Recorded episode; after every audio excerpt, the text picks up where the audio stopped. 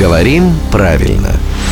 Здравствуйте, Володя. Доброе утро. Вот когда э, человек не очень худой, ну, в смысле, вот не доходяга, говорят, он широк в кости. Мгм. Правильно ли говорят? Или там широк в кости? Правильно говорят. Если вот мы уберем слово «широк», ну или «узок», то правильно в кости и в кости. На кости и на кости. В этом местном значении с предлогами «в» и «на».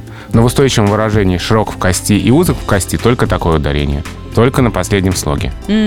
Поэтому говорят правильно. Широк в кости и, соответственно, узок в кости. Только так. Да.